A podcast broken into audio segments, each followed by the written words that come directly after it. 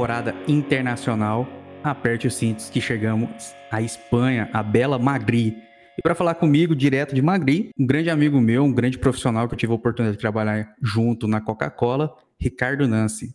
Ricardo, seja muito bem-vindo e obrigado por ter aceito o convite, cara. Grande Pedro, boa tarde aí para você. E, pô, antes de mais nada, obrigado aí por tá, tá me chamando aí para eu poder compartilhar um pouco a minha experiência, os perrengues, a vida real. Hoje o intuito é mostrar realmente a vida real de como é o dia a dia, a carreira, é, você, você tentar realmente a vida aqui fora. Massa, cara. E você tá na Espanha, né? Você tá em Madrid. É, como é que foi essa decisão, brother, de Espanha? Por que, por que a escolha por Madrid e como foi essa, esse start? O que, que fez você pensar, definir essa mudança é, do Brasil para a Espanha? Pedrão, é o seguinte, é, eu vim de 10 anos de multinacional, então você, você sabe, a gente trabalhou junto na Coca-Cola e eu digo que a Coca-Cola me preparou, preparou todos nós né, que trabalhamos na Coca-Cola muito bem para o mercado de trabalho sendo que eu sentia que eu precisava ter uma reciclagem no âmbito mais educativo. Então, eu precisava me reciclar, fazer uma, uma, um mestrado, uma pós na minha área de marketing mesmo. E eu escolhi Madrid, eu escolhi, primeiramente eu escolhi a Europa antes de Madrid, então eu vi que as tendências de marketing principalmente para o marketing digital, nesse último ano, últimos anos de pandemia, estava vindo muito forte. O Brasil ele acabou fazendo dois, é, 10, 5 anos em dois, então teve que acelerar muito o processo e a Europa já estava fazendo isso há muito tempo. Então, isso foi um dos motivos que eu falei, pô, é, Brasil tem muito curso bom, mas a Europa está um pouco mais avançada. Eu acho que para essa área, essa a minha área de marketing, eu colheria frutos mais rápidos vindo para cá. E é, o porquê Madrid. O, primeiro o porquê Espanha e depois o porquê Madrid, certo? É, aqui na Europa tem poucas opções de trabalho e estudo. Então, ou você vem para trabalhar, ou você vem só para estudar. Se você vier só para trabalhar, você vai ter que vir expatriado por alguma empresa, ou seja, alguma empresa vai ter que comprovar para o governo que aquele profissional é específico para aquela função que não tem naquela região. Então é um processo um pouco mais difícil. Quais são as áreas que geralmente dão essas oportunidades? As áreas tecnológicas, áreas de engenharia, que são coisas muito bem específicas. A área de marketing é uma área que tem um, tem um leque muito maior, então é um pouco mais difícil você ter esse espartilhamento. Então eu optei pela segunda, pela segunda opção, que seria o quê? É, o curso. Mas na, na Europa a gente tem a Irlanda, que é muito forte para fazer esse intercâmbio de, de curso e working study, que o pessoal chama aqui. No entanto, a Irlanda tem um problema, Pedro. O seguinte, a Irlanda, é, primeiro, ela tem uma concentração muito forte de estrangeiro, então ela está um pouco super saturada certo? E a língua principal é o inglês, né? E assim, o inglês eu já tenho inglês fluente, então eu não teria nenhum diferencial para o mercado de lá. E a segunda opção seria a Espanha. A Espanha tá abriu é, relativamente é, no, é, relativamente novo esse programa, né? Tem um pouco mais de três anos aí. E ele também dá o direito do working study, ou seja, se você fizer uma pós-graduação, mestrado, você tem direito a trabalhar legalmente na Espanha. E a Espanha é um país, ao contrário de Portugal, é, é um país que tem uma deficiência um pouco no inglês. Portugal não. Portugal você vê o português fala muito bem inglês. E a Espanha não. A Espanha ela procura profissionais com um pouco mais de fluência no inglês, porque é, algumas cidades têm várias multinacionais, como é o caso de Madrid. E eu já, pulso, eu já pulo para o segundo ponto, por que Madrid? Primeiramente, Madrid, é, só para a gente se situar um pouco do, do território espanhol. O território espanhol, ele, ele é dividido em, em várias línguas. Então, não é o castelhano para todo mundo.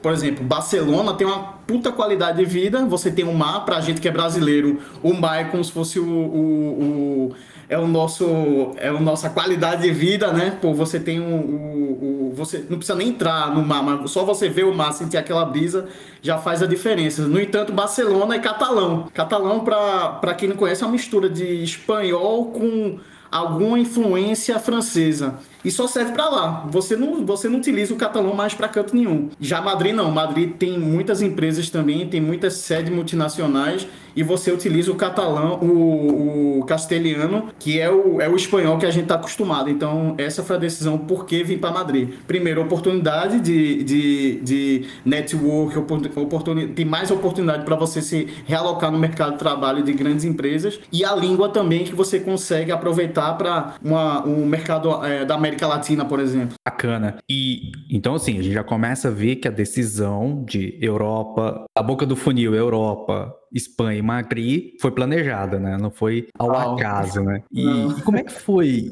o momento da virada de chave? Porque assim, muitas pessoas têm esse sonho, né?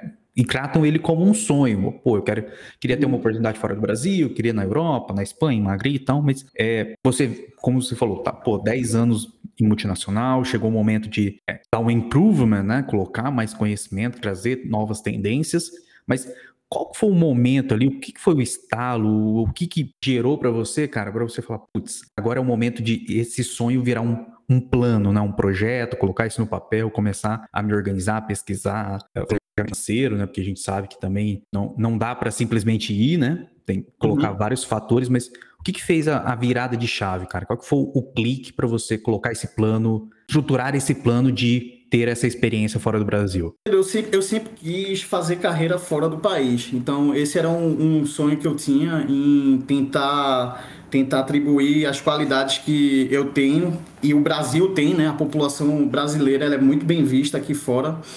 É, eu vou falar um pouco isso mais na frente, mas o mercado de trabalho aqui ele dá, ele valoriza muito o brasileiro porque ele sabe que o brasileiro tem raça e tem gás e tem vontade de fazer. E você tendo essa oportunidade aqui fora, você consegue conhecer novas culturas, você consegue conhecer novos modelos de trabalho também. Então eu acho que é, no ano no ano da pandemia é, seria um ano muito atípico para alguém tomar uma decisão dessa. Mas no meu caso. Exatamente, eu... né?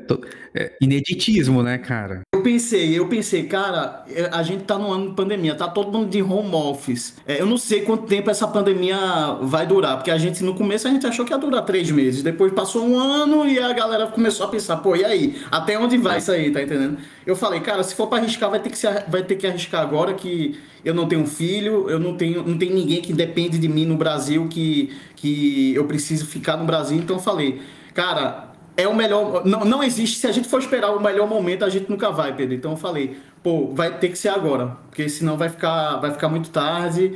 E se eu deixar para daqui a um ano, dois anos, pode ser que minha mente já já esteja em outros projetos. Então vai ser agora. Então foi daí que deu um push. Então a pandemia ajudou. A pandemia na verdade impulsionou para falar, ó, tem que ir agora para lá. O acelerador aí, foi a combustão o negócio. E quanto tempo você planejou, cara? A preparação foi durante quanto tempo? Era o seguinte, é... não, não foi tanto tempo. Eu tinha esse projeto a médio prazo e esse médio prazo virou curto prazo. Então, em quatro, cinco meses eu já tinha tudo planejado para vir. Já consegui planejar tudo. Perfeito. E aí já curso, local, tudo, tudo e nesse planejamento financeiro, tudo dentro desses quatro, cinco meses de trabalho aí. Tudo, tudo. E na época é o seguinte, o dólar, o euro ainda estava, ele não tinha atingido o pico de 7 para 1, né? Esse 7 para 1 é até um pouco contraditório, né, pra gente brasileiro. Mas... Nunca é bom, né, cara? Não, não, não traz boas lembranças. Pelo menos né? não foi a Alemanha, né? Foi a Espanha que eu vi. Menos mal, menos mal.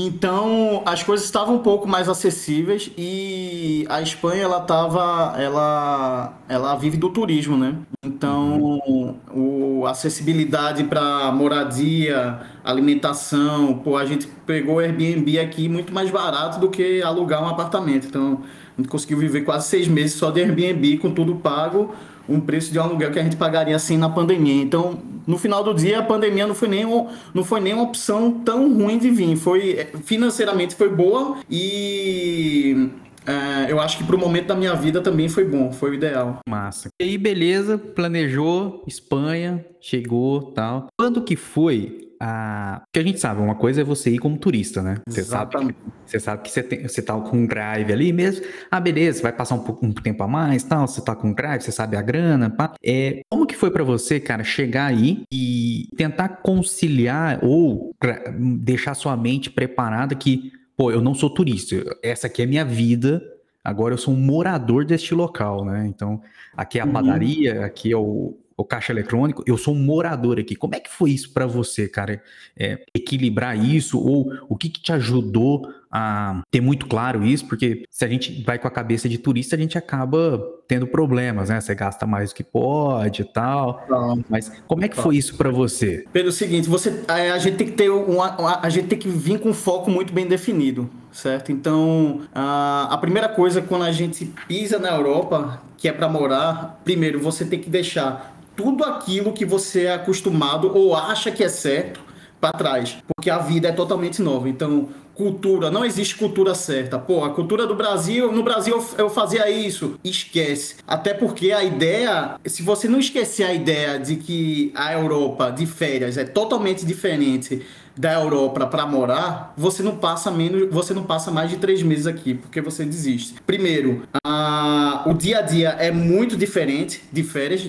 Quando você vai planejar as férias, você planeja só os melhores locais. Quando você tá vivendo, você vai ver tudo. Você vai viver o que um cidadão europeu vive. E a gente sabe que nem tudo é glamour, né? A gente sabe que a vida não é fácil, a gente sabe que o europeu ele não tem o mesmo carisma, ele não tem aquela. Ele não é tão acolhedor como um brasileiro que a gente é acostumado. Então, se você não vier com a cabeça de que, primeiro, qual o seu foco principal? Então, seu foco é estudar, venha para estudar. Seu foco é trabalhar, venha até você conseguir um trabalho.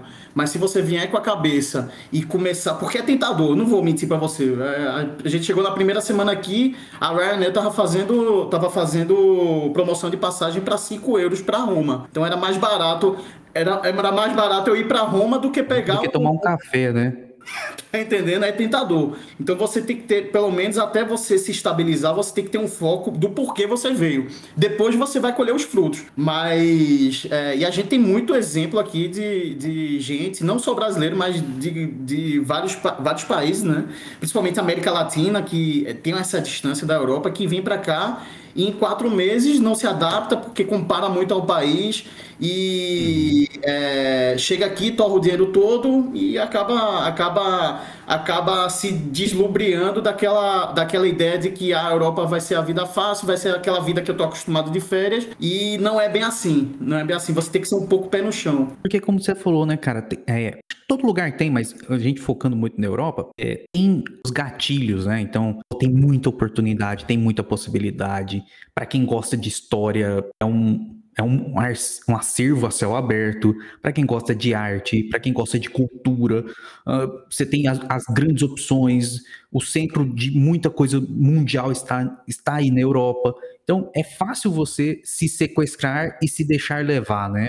Então é, volta no que você falou. O propósito tem que estar muito claro, né? O porquê que você se dispôs a estar tá aí. Exatamente, Pedro. E, e eu digo mais assim, é, o, a Europa, a Europa, a gente, é, nós brasileiros temos a, nós tendemos a romantizar muito a Europa, porque a Europa é muito boa vendedora. A Europa se vende muito bem. Então, pô, a gente vê aí é, é, Coliseu, a Torre Eiffel, a gente vê Paris, grandes cidades, Barcelona, já Ibiza, eles vendem o turismo muito bem. Então a gente tende a idolatrar esses turismos e acaba esquecendo do turismo interno que a gente tem no Brasil. Pô, Brasil, quantos brasileiros você conhece que fez um, um, um, um turismo para a Amazônia? Entendendo? Pouquíssimos, pouquíssimos. Que conhece, que, conhece o, que, conhece, que conhece o Nordeste fora as capitais, conheça tá as entranhas ali, né, cara? Então eu acho, eu acho que a, é, essa, essa questão de ah, na Europa eu vou poder viajar para to... você consegue viajar sim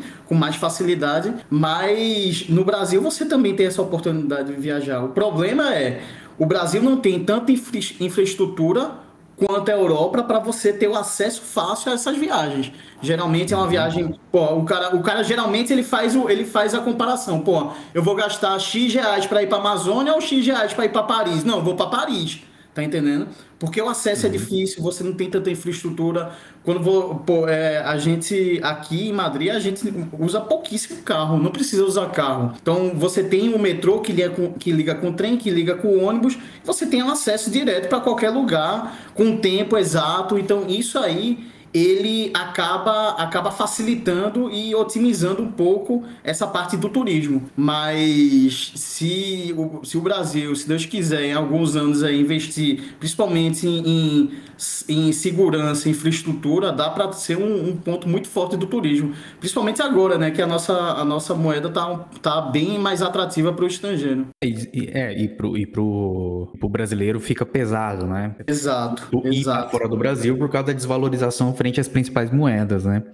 E, e para você, certeza. cara, você tinha muito claro, tá? Você colocou aqui, é importante ter muito claro o propósito do, do que você tá aí, tomar cuidado para não se sequestrar e cair no, na, no turismo life aí, né? E, é. e, como é que foi sua chegada na Espanha, cara? Você já foi, já, já tinha um curso tal? Como é que foi os primeiros passos aí? É, o que que você conseguiu já ir planejado? O que que quando você chegou aí não era tão, não estava tão em linha com o que você tinha planejado? Como é que foi esses, essas, esses primeiros dias, essas primeiras semanas de um cidadão, de um brasileiro sendo cidadão europeu, morando uhum. na Europa, né? Cidadão europeu, o cara que tem passaporte, o cara que tá morando na Europa. Sim, sim. Não, a primeira, a primeira quando a gente chegou, a gente chegou duas, três, quase, quase três semanas antes do curso começar. Então o que, é que a gente falou? A gente falou, ó, vamos. A primeira semana vamos se adaptar um pouco a como é o dia a dia, como é que funcionam as coisas. As próximas duas semanas vamos, vamos, vamos passear, né? Porque a gente não vai ter aquele, aquele tempo depois, que a gente vai estar muito focado no que a gente veio. E depois é vida real, é vida que segue mesmo. Então a gente dividiu aí mais ou menos em duas semanas de férias, que a gente já vinha planejado no budget, e para depois começar a vida real. O que acontece? Uh, felizmente, o, o, curso que a gente fez aqui, eu, é, eu, é, eu vim fazer um curso de, de voltado para a área de marketing. Então, o primeiro curso que eu fiz foi de é, Brand and, and Product Management que é o gerenciamento de marca e produto. Então, uh, era misto, era tanto online quanto presencial. Então, deu para fazer um pouco do, desse, desse network, deu para conhecer um pouco mais das pessoas, mas é, era um após que tinha era, era, era de média, pequena para média duração. E o outro curso que eu fui que eu vim fazer que foi realmente o curso o porquê o meu intuito de vir que era do marketing digital. Então aí foi aí foi bom, porque eu consegui conhecer um pouco mais do mercado como funciona aqui, mas eu tinha um tempo para voltar. Ou seja, em abril eu já teria que estar no Brasil de volta. Então qual era o meu, meu plano? Eu tinha um plano A e plano B. O plano A era o seguinte: vim, qual o plano principal? Ir para a Espanha para fazer esse curso e voltar para o Brasil. Tá entendendo? Mas se aparecesse oportunidade de, de trabalho dentro da minha área, eu ia aproveitar ela. O que acontece? Como a gente chegou em setembro, Pedro, de setembro para dezembro, nenhum RH contrata em mundo nenhum, a não ser que seja uma posição que tem que ter, tem que ter um, um replacement muito mais rápido. Então, de setembro para dezembro, ninguém estava chamando, ou seja, eu tinha de janeiro para abril, na verdade, de janeiro para março, né? Porque se eu não conseguisse até março, eu ia ter que voltar para tentar me realocar no mercado de trabalho. Foi aí que eu comecei a, a encarar a busca de trabalho como o próprio trabalho. O que acontece? A gente tende a buscar trabalho como se fosse em, em, tempos e horas livres. Então, ah, se tiver uma hora eu vou jogar o currículo. Não, se tiver meia hora eu vou jogar o currículo. Não, o que é que eu fiz? Eu voltava do curso e eu tinha religiosamente seis horas atualizar e jogar currículo nas empresas que eu sempre sonhei, que sempre queria trabalhar. Então foi assim que eu fiz. E uma dica para quem quer, quer vir fazer isso também, tente sempre naquelas vagas que são mais difíceis para você preencher o seu currículo. Geralmente a pessoa, o, o, ser, o, ser, humano, ele tende a ir no mais fácil. Então se você vê, procure a sua vaga no mais, no mais rápido, um clique só, pode ter certeza que está todo mundo indo naquele. Mas se tiver aquela vaga que você tem que colocar detalhadamente os seus skills, a sua experiência, tudo detalhado, que demora meia hora, pode ter certeza que menos de 5% vai fazer isso. Então, se você tiver 6 horas por dia, tiver um tempo para fazer isso e ser disciplinado, você consegue. É questão de. É, é, probabilidade, não tem, não, tem mais, não tem muita coisa a mais que isso. E o grande problema da Espanha, nessa época, é que a Espanha está com um, um, uma taxa de desemprego de quase 16%. Para você ter ideia, Caramba. o Brasil está em quê? Está em 12, 13 mais ou menos, né? 12, 13, exatamente. Pô, mas é, é então, muito, né, cara? 16%. É muito, é muito. Então, isso aí, isso aí você, você tem que levar em consideração também. Tá entendendo? Para quando você vir, quando você, quando você vem escolher o país. No, no nosso caso, compensou, valeu a pena. Dos prós e contras, mesmo com essa taxa alta de desemprego, o nosso plano principal, o meu plano principal era vir fazer o curso, não era vir fazer o trabalho. Então, para quem está querendo vir para arrumar emprego, leve em consideração a taxa de desemprego também, porque não é fácil, não é fácil. E aí a gente conecta com a parte do planejamento, com um propósito, né? Então, meu propósito é ir para trabalhar, arrumar emprego e juntar dinheiro. Ok, então você vai ter que olhar taxa de desemprego, na, taxa de desemprego na sua área, vagas disponíveis, Exato. custo de vida, tem, tem todas essas. É, mecânicas aí. E pô, você foi para fazer estudar na área de marketing, fez brand, fez a gestão de produto, marketing digital. E aí eu, eu, queria entrar nesse, nesse período aí que você falou, do janeiro a, a março, e o seu trabalho era procurar trabalho. E, Isso. e, e você passou uma experiência de qualquer pessoa que está procurando emprego, né? Então, você tinha um curso, você tinha sua bagagem. Como é que foi esse, como é que, como é que era a sua organização? Aonde que você procurava? É, o que, que você via como diferencial seu como brasileiro, suas é, hard e soft skills. Como é que foi esse momento seu de é, inserção no mercado de trabalho local? Uhum. Primeiro, o seguinte, Pedro. É, antes de tudo, eu contratei uma, uma consultoria de RH, porque aqui, não só na Europa, mas em cada país dentro da Europa, tem uma maneira diferente de você se comunicar com a empresa. Então, por exemplo, aqui no, na Essa Europa, consultoria era daí, uma consultoria aqui, espanhola. Consultoria, entendi. Consultoria espanhola, isso. Então, o que acontece é você, por exemplo, no Brasil, é muito difícil a gente colocar foto no currículo. Aqui é praticamente obrigatório. E o currículo não pode passar de uma página. Então, se tiver duas, é no máximo e já é chato colocar duas.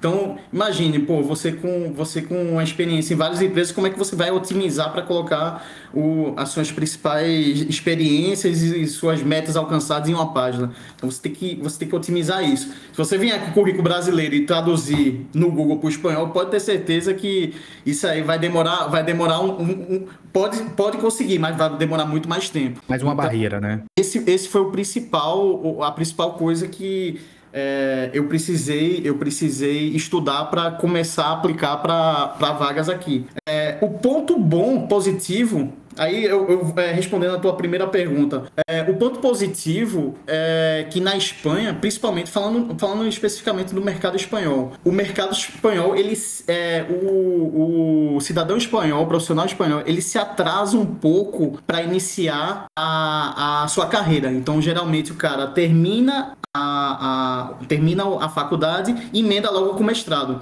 Então é muito comum você ver um profissional com 27 anos começando no mercado de trabalho aqui.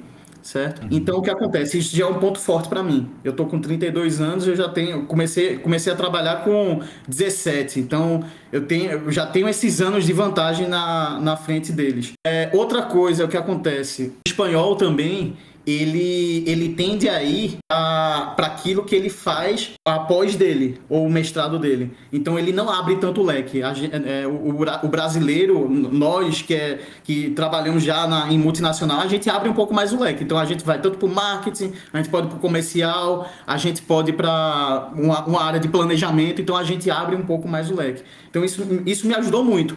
Consegui abrir um pouco mais o leque, não só para a área de marketing, claro que marketing era o meu principal, mas eu comecei a abrir um pouco mais o leque daquela área que eu já estava familiarizado. Tanto é que o primeiro trabalho que eu, que eu consegui foi em uma consultoria financeira que estava abrindo em Portugal. Eu não tinha, assim, a única experiência financeira que eu tinha era fazer PNL, mas fora isso não tinha mais nenhuma, mas sendo que por abrir um pouco mais o leque, eu consegui essa, essa, essa primeira oferta, que foi o último trabalho. E, e aí você entrou nessa consultoria aí na Espanha mesmo? Isso, na Espanha. Era um projeto de três meses, então eles iam abrir, um, eles iam abrir essa empresa em Portugal, então eles estavam precisando de pessoas que falavam português e tinham experiência do negócio, do business em si, e tinha alguma, alguma noção de finanças também. Uhum. Então, é, comecei isso por três meses, mas o que acontece? Como eu, tava, como eu já estava participando do processo seletivo, é, a minha rotina era um pouco frenética, porque eu estava participando de processo seletivo, estava trabalhando, então na hora do almoço eu comia um sanduíche rapidamente, ia para um café, já ligava o computador para fazer a segunda entrevista do próximo processo e assim por diante. E, e uma coisa que eu digo, Pedro, é o seguinte: é, o brasileiro que vem para cá, ou o estrangeiro não europeu que vem para cá, ele tem que provar que é mil vezes melhor mais qualificado, não vou falar melhor não, vou falar mais qualificado que o, o, o, o cidadão local. E ele tem que ser 10 mil vezes mais esforçado. Então, você tem que, você tem que ser mais qualificado e mais esforçado. Porque é muito mais fácil eu contratar um cara que é fluente na língua, que conhece minha cultura, que talvez conheça as pessoas que eu conheço, do que um cara que está há menos de um ano no meu país, que é, conhece, sabe, sabe se comunicar, mas não é tão fluente. E eu não tenho nenhum, nenhum histórico de, de, de de conhecimento dele do, das últimas experiências, tá entendendo? Então é mais difícil, é mais trabalhoso, mas é, se você fizer isso bem feito e se fizer principalmente de, é, com disciplina, você consegue, você consegue alcançar mais rápido. Tá entendendo? Ah, por, porque é aquela, né? Você não tem a língua dele como so, seu primeiro idioma. Você pode ser fluente, no, no, seu caso, em espanhol, mas não é a primeira língua. É, tem as questões de termologias, cara. Tem a ironia, tem a, a entonação, que um local vai ter muito mais facilidade do que, do que o estrangeiro, né? Total, total. Então, total. É, o ambiente de trabalho também, você passa a ter, além de ter que é, fazer entregas tal, você também passa a ter essa gestão sobre é, como encaixar no ambiente, como entender o ambiente, né? Traz uma, complex, uma complexidade maior para o estrangeiro, acredito eu. Com certeza. E a cultura também é muito diferente, né? Ah, uhum. um, um, um, em uma reunião, você. Pô, a gente trabalha. A gente trabalha numa, hoje, hoje eu estou trabalhando numa, numa empresa de tratores. Hoje eu estou no marketing de uma empresa de tratores. Então, a gente tem reunião com vários países. Então, não tem uma. uma não, não é como a gente está no Brasil, que a gente sabe sabe.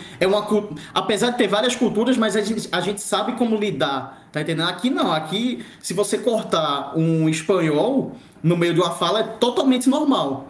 Mas se você cortar um, um japonês, que a, é, que a gente tem muita reunião com o Japão, porque é empresa japonesa, é uma falta de respeito que o cara, o cara simplesmente ele, ele, ele se sente totalmente ofendido. Então você tem que saber, você tem que, você tem que ir se adaptando a isso. E isso não é, não é eu não estou dizendo que isso é certo ou errado, Pedro. Eu estou dizendo que é diferente, né? É diferente, é diferente e, e eu, eu acho que a cultura, a cultura certa é a cultura presente. Então, se eu tô aqui na Espanha, se eu tô no Japão, se eu tô na Rússia, a cultura correta é a cultura presente onde eu tô. Então eu não posso falar, não, no Brasil eu faço isso, então eu vou fazer aqui porque eu sempre sempre deu certo. Não.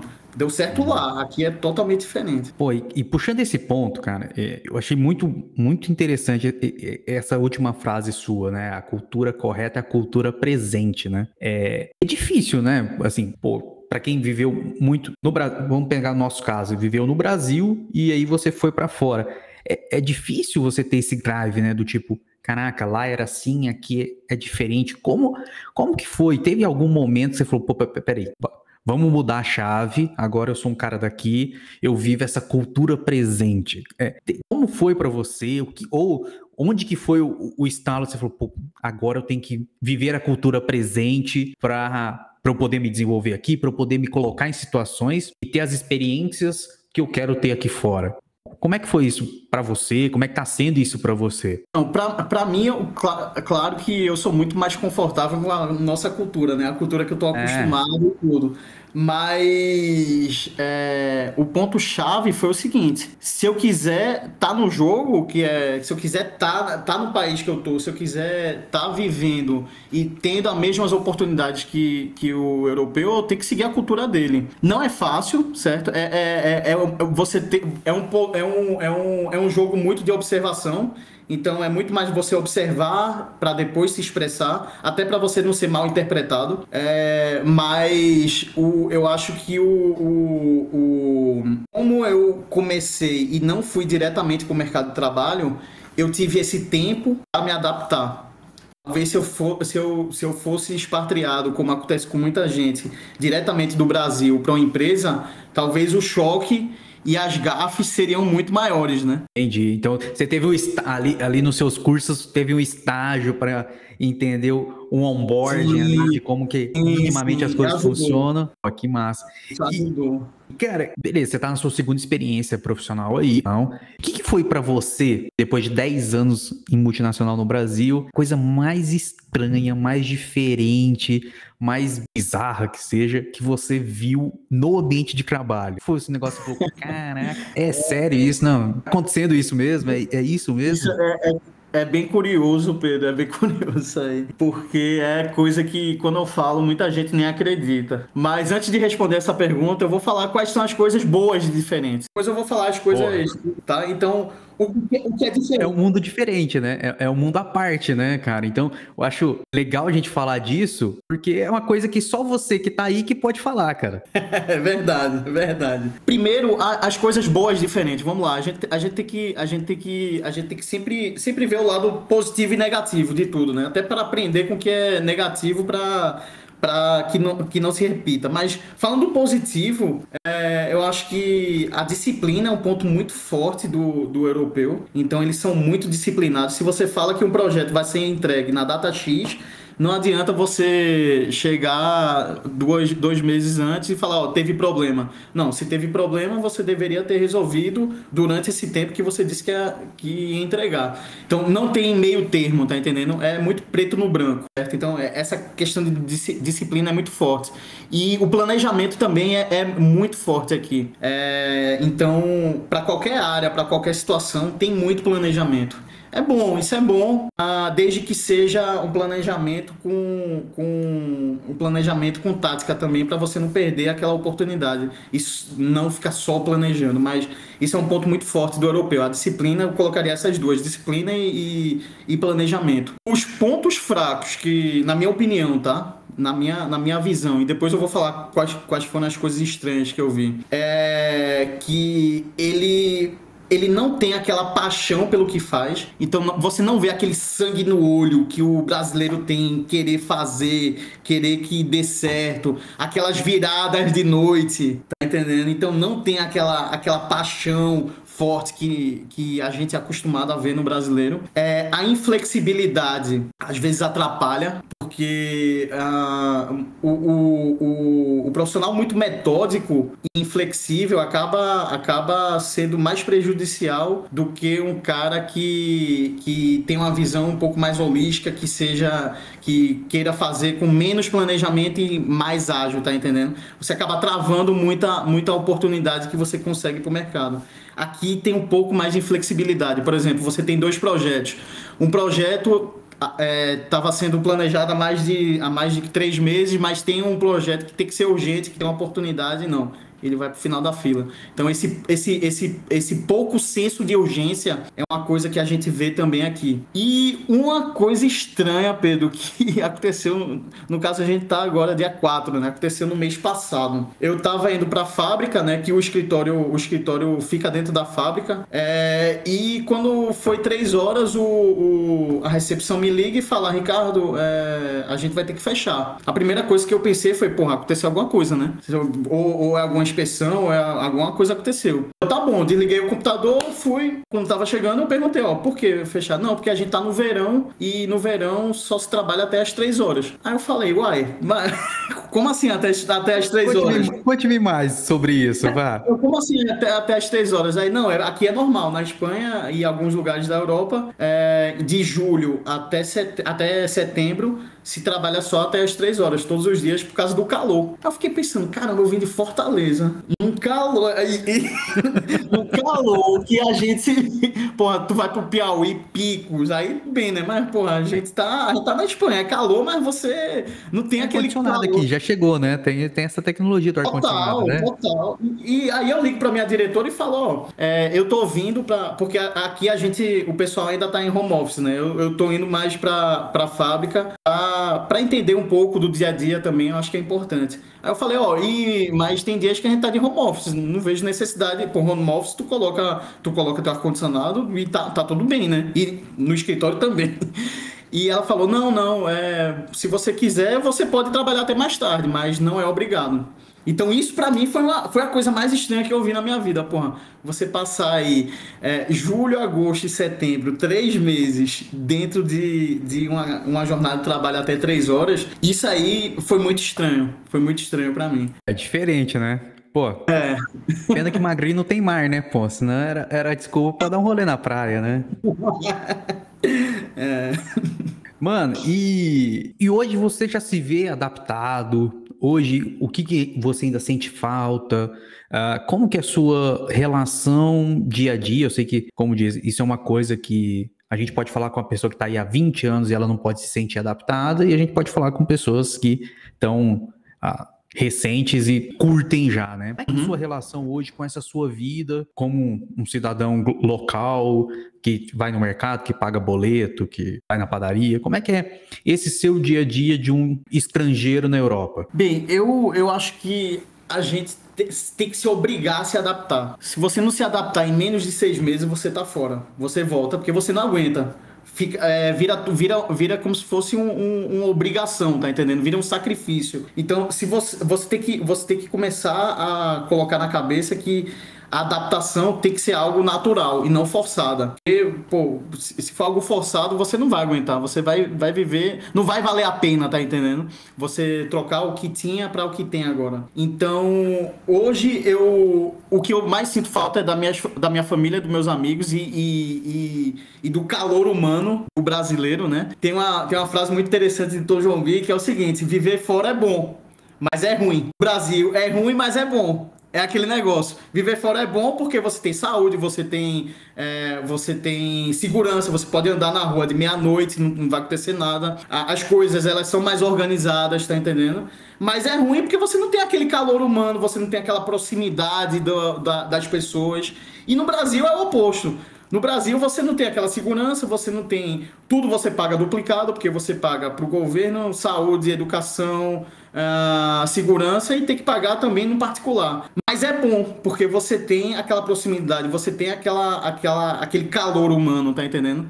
Então eu acho que é mais ou menos isso. Pô, cara, é interessante, né? É, é, é um ponto de vista é, peculiar, né, cara? A gente, você ganha muitas coisas, você ganha facilidades, mas você tá abrindo mão de algo para ter essas facilidades, né? Que é essa interação humana, família, tal. E geralmente quando ah, no, no, quando você tá perto da sua família, no Brasil você tem uma rede de apoio e aí fora, quando você tá, é você e você mesmo, né? Então você uhum. assume muito mais responsabilidades, né? Você se coloca num, num, num papel de ter que fazer dar certo, né? Exatamente. Exatamente. E, e, a cobrança é muito mais, mais forte para você, né? Porque no momento que você começa a investir para viver fora, uh, você tem que ter uma cabeça muito aberta de que nem tudo vai dar certo. E vai ter, vai ter momentos que você vai passar por dificuldade e, e pô a opção não, não existe a opção de desistir de primeira, porque se, se, se tiver isso, você vai estar jogando tudo aquilo que você construiu naquele tempo fora, né? Se for o intuito de você ficar. Então, que é o contrário de você, se você tiver no seu país, no seu país de origem, né? Que, pô, dá um problema, você tem seus amigos, você tem sua família que você pode contar. Aqui, aqui é um pouco mais difícil. Você cria laços, claro, você cria laços de amizade, mas são laços é, recentes, né? Então são laços bem recentes.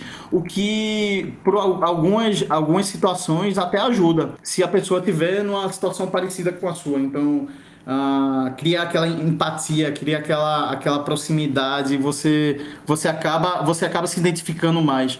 Por isso que o brasileiro, geralmente aqui, quando vem, ele anda muito com o brasileiro porque eles sabem que estão em situações parecidas, sabem da dificuldade, sabem que tem um, um como se fosse um, um ombro amigo, um irmão, né? Brasileiro aqui, pô, tu, pode, tu, tu anda aqui, se tu conhecer um brasileiro, ele já vira teu irmão de cara.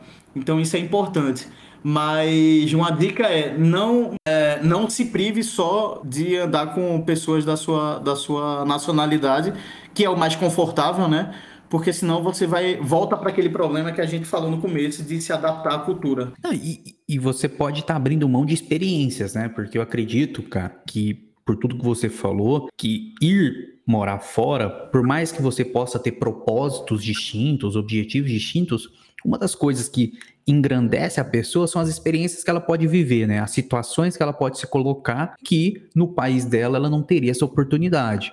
E se você se cercar só de pessoas que é, pensam igual você, estão só na mesma situação, você pode estar abrindo mão de oportunidades de ter vivências, né? E isso também engrandece, né, cara? Não é só o, o trabalho, a educação, é, é, são essas experiências também que vai engrandecer quando você, se um dia caso seja projeto, decida voltar, né? É tudo isso que você. É, é todo o pacote de vivência fora do Brasil, né? Com certeza. E, e Pedro, eu posso, posso dizer uma coisa para você com toda a propriedade.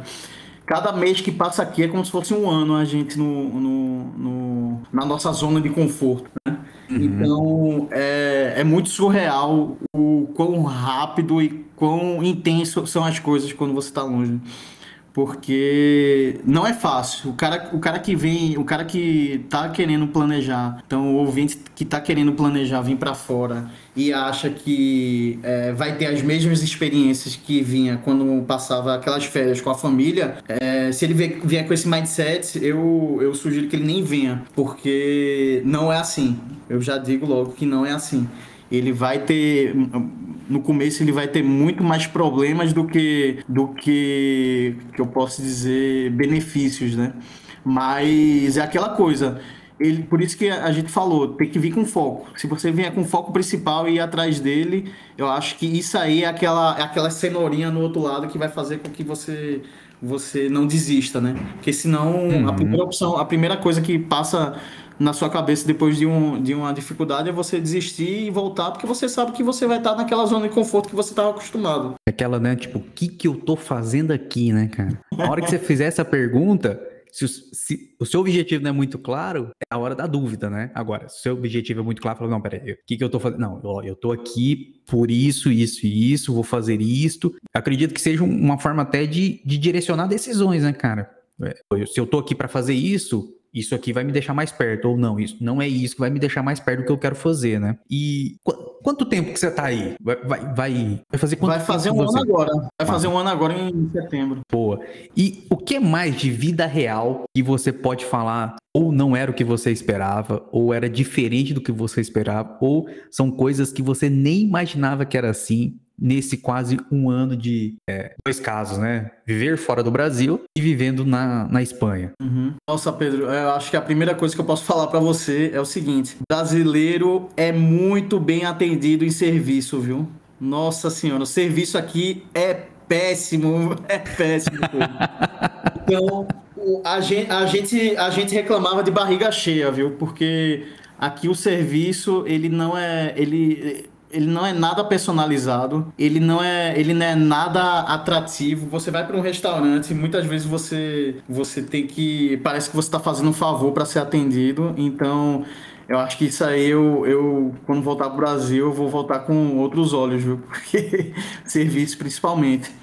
E eu acho que o, o, o o network que o, Brasil, que o brasileiro faz é muito importante. Então a gente, a gente vendo a cultura que a gente fala muito, a gente gosta de falar, a gente gosta de se comunicar, a gente gosta daquele toque, né? A gente, a gente, é, a gente é muito humano. Então, é, isso aí é importante, claro que respeitando a, a barreira cultural da onde você tá. E Pô, Pedro, é, se for em linhas gerais de tudo, de tudo que eu vivi aqui, do pontos positivos e negativos, eu, eu, eu acho que eu não, eu não mudaria muita coisa, tá? É, mas primeira coisa, estude muito sobre a, a, o país que você está indo, você não ser pego de surpresa e não ser aquilo que você estava esperando, principalmente se você vai vir com alguém, seja com esposa, filho, para para no caso se você vir, você não ser só você que esteja sendo impactado, mas você que tem filho, tente procurar aí como como muitas vezes você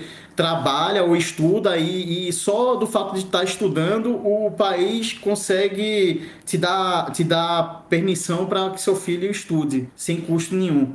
Então, são essas informações. E tem muita coisa na internet. Claro que você vai ver muita baboseira também, você vai ver muita coisa sem noção, mas leia muito, estude muito. Tem, te, é, pega esse tempo para se planejar. Se for só você, é mais fácil, porque aí qualquer dificuldade que você tenha é, só, é, é a tua cara que vai estar a tapa. Mas se tiver outras pessoas envolvidas, faça esse trabalho triplicado, quadruplicado, porque é, não, não é aquilo que a gente vê na novela, não é aquilo que a gente vê na TV, muito menos em filme. Então, é, é vida real, tem problema igual a todo país, então é algo que a gente precisa estar preparado mesmo. E o importante é, é, é, você trazer essa visão, né, cara? Tem coisa boa, não, não, não estamos desqualificando isso, né? Tem muita coisa boa também, mas também tem coisas ruins e tem seus problemas. Então não adianta vir com um drive de que pô, tudo lá é bom, a vida lá vai ser muito boa, vai ser tudo tranquilo, que não vai ser sempre assim, né? Não, não vai. E, e eu acho que o, o, choque que eu tive mais forte, Pedro, é o seguinte: sou, eu sou um cara que eu, eu gosto muito de estar com pessoas, né? Eu, eu, eu gosto de estar com gente, tá entendendo? E quando eu cheguei aqui, eu não conhecia ninguém, isso aí foi um, foi um, foi um baque para mim, porque eu pensei, porra, tá, tá eu e, e, minha mulher aqui, a gente não conhece muita gente, a gente só, o nosso, nosso ciclo de contato é só do curso. E, e aí, como é que vai ser? No Brasil a gente tem a família, amigos e tudo. E o, o, europeu em si, ele, ele não dá tanta abertura para você chegar de primeira. Mas depois que você já conhece ele, já tem uma certa intimidade, aí sim, eles, aí eles são igual, posso dizer que são igual a brasileiros, né? Mas não acho que você vai chegar aqui, você vai encontrar gente no bar e vai ser seu amigo. Não é, não é assim. Não é assim como funciona. E aí a gente volta no ciclo de você entender a cultura, de você entender aonde você está se inserindo, né? Porque é isso, Exato. né? A sua mudança é você se inserir no novo ciclo, né? No novo círculo. Então, o quão mais consciente você esteja de para onde você está indo, acredito que facilite nessa, nessa integração, né? Nessa aceitação dessa mudança. Uhum. E, Não, e, você, e, você, falou que foi com a sua esposa, né? E como é que foi esse, esse plano, cara? É, e aí você falou, né? Pô, teve que é, quando você vai com mais gente, com, com família, você tem que pensar mais, porque não é, não é só sua cara que está a tapa, né? Você está colocando, tem mais gente Isso. junto contigo. E como é que foi para vocês? uh, essa mudança no meio da pandemia? Uh, você e sua esposa, você, vocês dois foram para fazer para estudar, você foi para estudar, o objetivo dela era outro. Como é que foi essa organização familiar para essa mudança? Bem, é, ela, ela ia vir primeiro, certo? Então, mas por decorrer do planejamento eu, eu decidi, pô, eu vou também. Tá entendendo? Até para até facilitar as coisas, né? E todo o planejamento que a gente fez no, no começo foi para uma pessoa, que foi para ela. Depois que a gente inseriu duas, a gente falou, beleza, então vamos ter que vamos ter que otimizar isso que a gente tava planejando. E a gente veio bem claro, por isso que você tem que ter aquela disciplina do, do que é gasto para sair, do que é gasto para viajar, do que é gasto para você se manter e também ter um gasto aí para perrengue que acontece, né? Por exemplo, a gente é, é um exemplo, é um exemplo besta, mas que, pô, se você não tiver preparado, você leva um susto. A gente esqueceu a chave dentro, da, dentro de casa, um chaveiro aqui custa 300 euros para abrir a tua porta. Aí o cara converte, né? Acho que nos primeiros três meses, dois meses, tu começa a converter. Aí tu fala, porra, eu vou pagar dois mil e cem reais pra abrir uma para porta. abrir a porta, eu derrubo a porta, né? tá entendendo? tá entendendo? Então, é, você tem que vir planejado para as coisas também não darem certo. Se você vier planejado para as coisas que só darem certo, aqueles seis meses, um ano que você planejou, vira três e você não tem aquela oportunidade e, e experiência de viver o, o, o que a gente chama do o full cycle, né? É, o, o, ciclo completo. Você vai viver uma parte só e muitas vezes vai viver aquela parte que é normal de ser negativa, é normal, porque você tá naquele choque ainda. Você, você chega já comparando, você já chega. Então é, é normal que isso, isso tende a melhorar, tá entendendo? E perrengues acontecem, né? Não, sempre. Sempre. Cara, de férias, você já rola perrengue, cara. Imagina assim, pô, você tá morando aí, cara. Você é um novo morador. Aqui no Brasil você faz merda, pô, não vai fazer merda fora do Brasil, pô. Não, peraí, eu mudei, eu virei o, o fera. Não, porra, acontece. Não, e. e...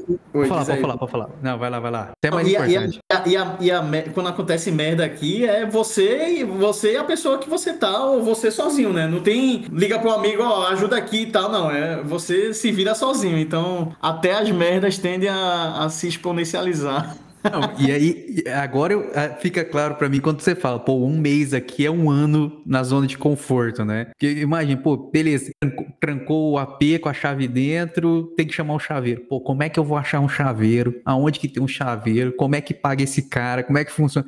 É, é, tudo potencializado, né? Porque é inédito, né? Muita coisa você vai acontecendo é ineditismo, né? É uma coisa simples, né? É uma coisa, é um problema, é um perrengue bem simples, é um perrengue que pode acontecer com qualquer um, é um, mas você pega, você começa a ver a dimensão de que do que um problema mais grave pode acontecer. Né? Ah, total. E Cara, caminhando para o final, caminhando para o nosso final, uh, a gente estava conversando antes e, e a gente falou alguma, alguns pontos de desmistificar, né? A gente acredita que tem, acredita não, a gente vê, né, que ainda tem no ideário das pessoas que morar fora do Brasil e, consequentemente, morar na Europa é glamour, é só glamour. Pô, você uhum. tem muita coisa, você tem tudo disponível. E acredito eu que não seja sempre assim, né? Isso é uma parte da vida, né? Porque senão não seria vida, seria só lazer o negócio, né? Mas, cara, se você pudesse, assim, alguns mitos que ou que você ouviu, ou que você tinha antes de morar, ou que as pessoas falam para você,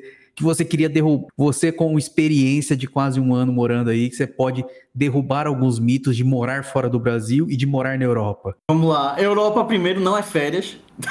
tá? Então, se você Pô, tá. Começou tá bem, começou intuito, bem. Você tá com o intuito de vir morar aqui e achar que você vai ter as mesmas experiências que você teve nas suas férias, das duas, uma. Ou, ou, ou venha aposentado com muito dinheiro, ou venha com, com algum prêmio de loteria, alguma coisa para gastar aqui. Porque se você vem para ralar, trabalhar, estudar, pode ter certeza que se você encarar como férias, não, não vai, vai, vai, de, vai demorar muito para você alcançar isso, ou até você vai desviar o seu foco e vai querer voltar para o Brasil. Então a primeira coisa é, vai morar na Europa, esquece férias. O lazer vem depois. Você pensando que o lazer vem depois, as coisas se tornam muito mais, é, é muito mais prazeroso, né? Você, pô, você ter você conseguir pô, trabalhar no, no, país que você sempre quis, na sua área, é, ter uma experiência nova com, outros, com outras culturas e ainda ser recompensado no final de semana para poder, pô, que nem eu disse, né? Você pega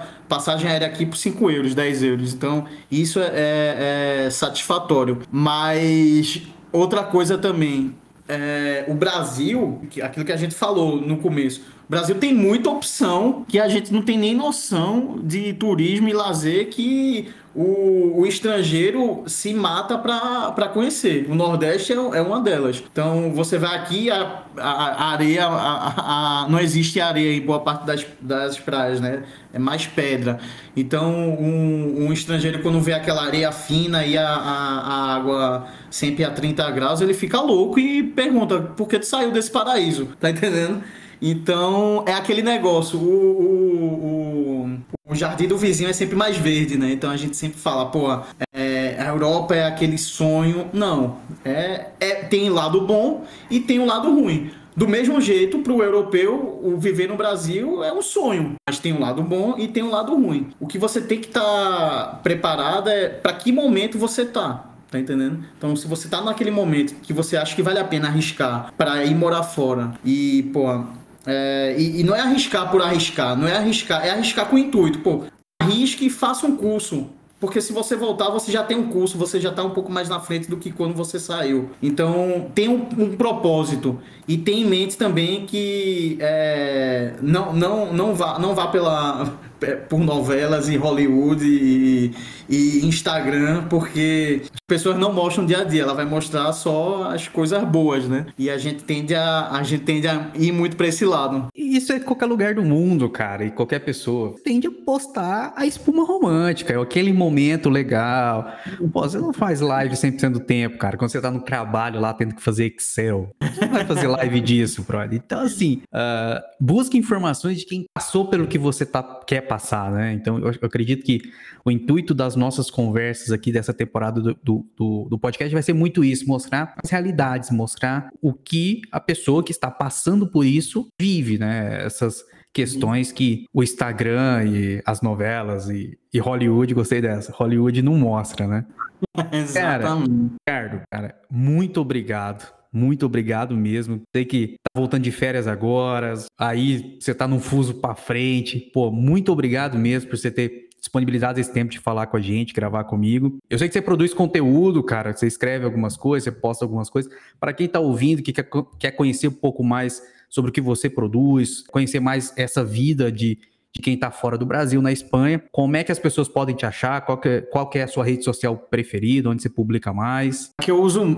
Primeiramente, Pedro, obrigado você pelo convite. Eu acho que é importante a gente ter essa oportunidade aí de ouvir realmente a realidade como é, né? A vida como ela é realmente Boa. e não só não só o lado bom ou só o lado ruim, né? Porque, pô, tem sempre os dois lados. Nenhum, nenhum lugar é totalmente bom ou totalmente ruim. É bom você ver os dois lados e mensurar se, aqui, se aquilo lá é bom para você ou não. O bom e ruim tem que ser para você e não para os outros. Então, é aquilo é, é mais ou menos isso que vai definir a sua decisão de vir morar fora ou não. E eu acho que quanto mais transparente o eu, vejo que seu podcast ele tenta trazer muito a realidade do que ela é.